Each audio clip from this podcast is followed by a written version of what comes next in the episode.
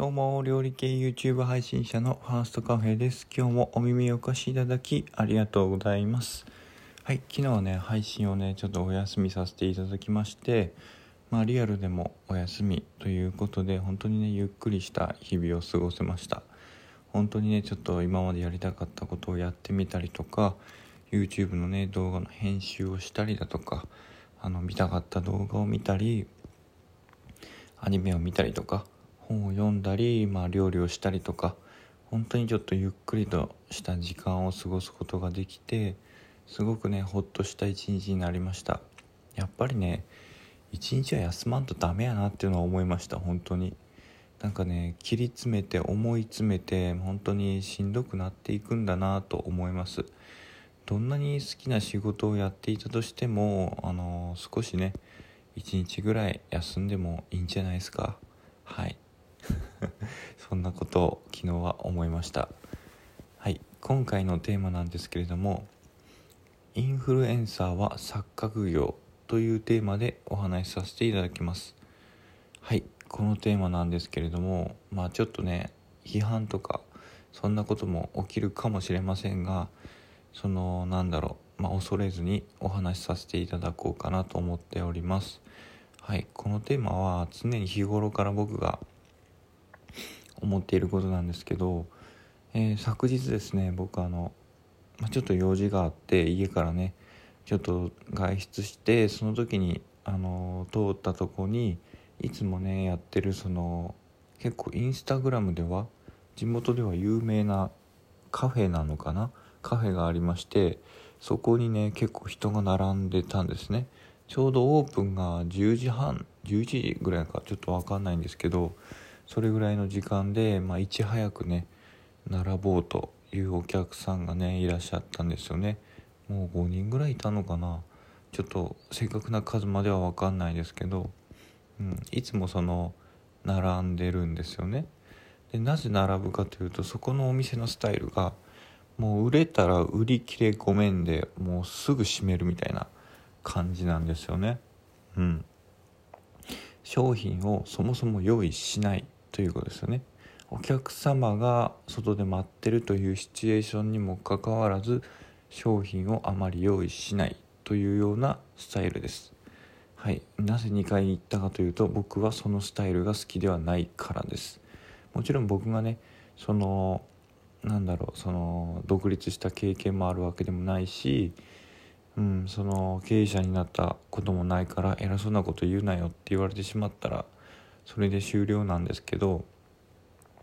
僕がね今までその習ってきたというか一緒に仕事をしてきた仲間とか先輩が独立した際にねやっている手法としてはその何て言うんだろうやはりお客様に一人でも多くのお客様に自分の商品をお届けしたいと。そしてそのまあなんだろう、まあ、安らぎだったりとか、まあ、そのいい体験をしてほしいというような思いの方がすごく多くてですね僕はそっちの方が原体験で、うん、その方がねそのお客様が来てくださるのに、まあ、お引き取りを願うというようなスタイルを毎回毎回取ってしまうとやっぱりその失礼であるし優しくないと思うんですよね。もちろんその商売されてる方からしたらやリスクとかね。そのどんだけそのリスクを負うかとかその自分の利益とかね。そういったところのお話になるんだと思います。あとは作れない。物質物質的にというか物理的に作れない。というような問題も発生するんだと思います。はい。あのーですが僕のね比べてるその先輩もお一人でやられてます。お一人でお店もやられてます。あの何て言うんだろう。普通にケーキ屋さんとしてお店もやってる上に接客業もする上に製造もお一人でされてます。はい。そんな方を僕は何人も知ってる上でそのカフェの方もね お一人でやられてるそうなんですけどそのお客様がねあのいらしてもやっぱ作らないというような主義だそうで最近ではそういったお店がすごくね増えているみたいです。でそれによってその毎回毎回ね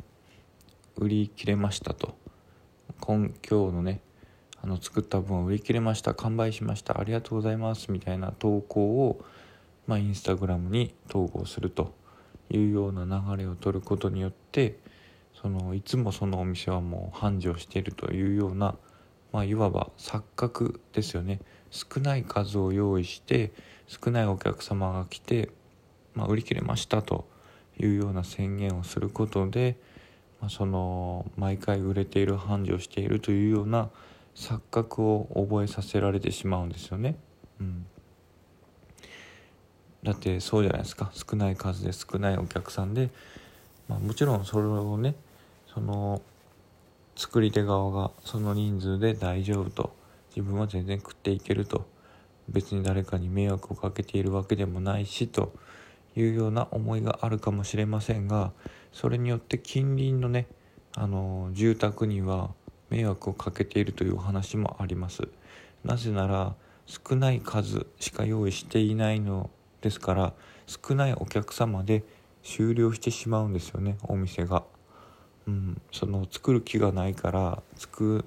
る気もなし作れないというような主張をされますからそのお客様が殺到するんですよね。しかもその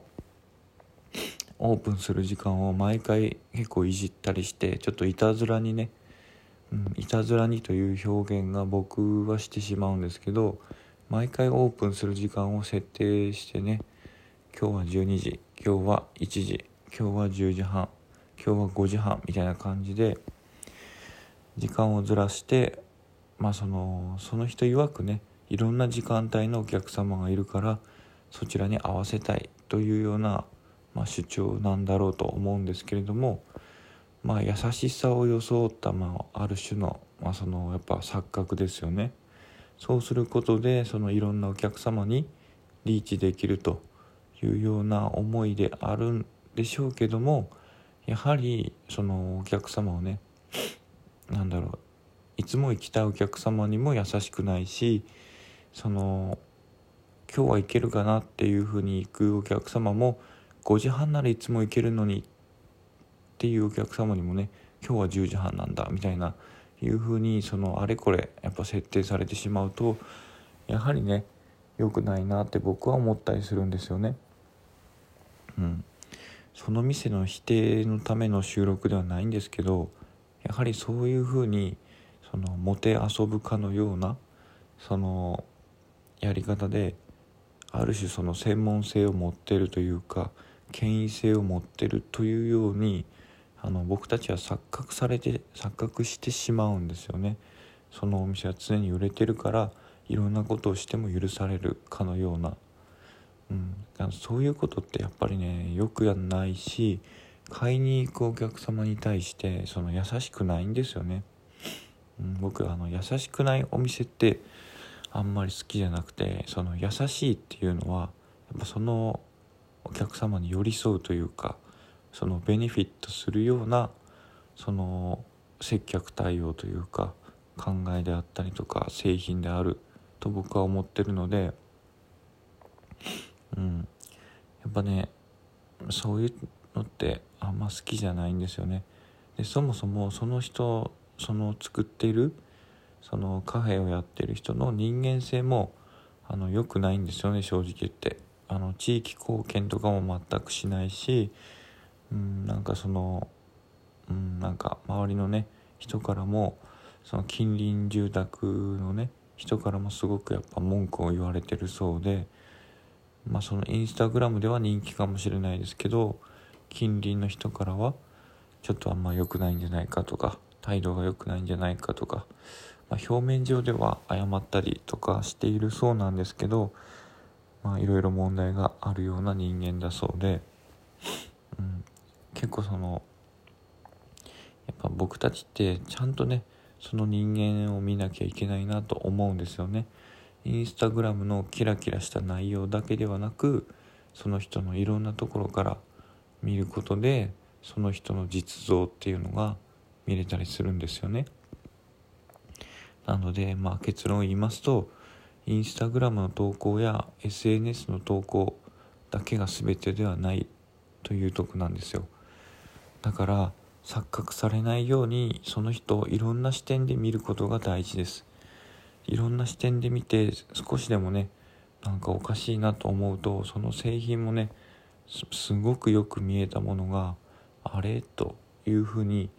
なってくるんですよね。結局はその錯覚の落差によって製品の味もつり上がったりしてちゃったりするんですよね。そうするとその実像がね見えた時に結局はあれ？こんな美味しいと思ってたけど案外普通やなとかそういう風になってくるのでやっぱり物事を総合的に判断するようにしていきたいなと思っております。はいこの放送は以上になります。次の放送で会いましょう。じゃあバイバーイ。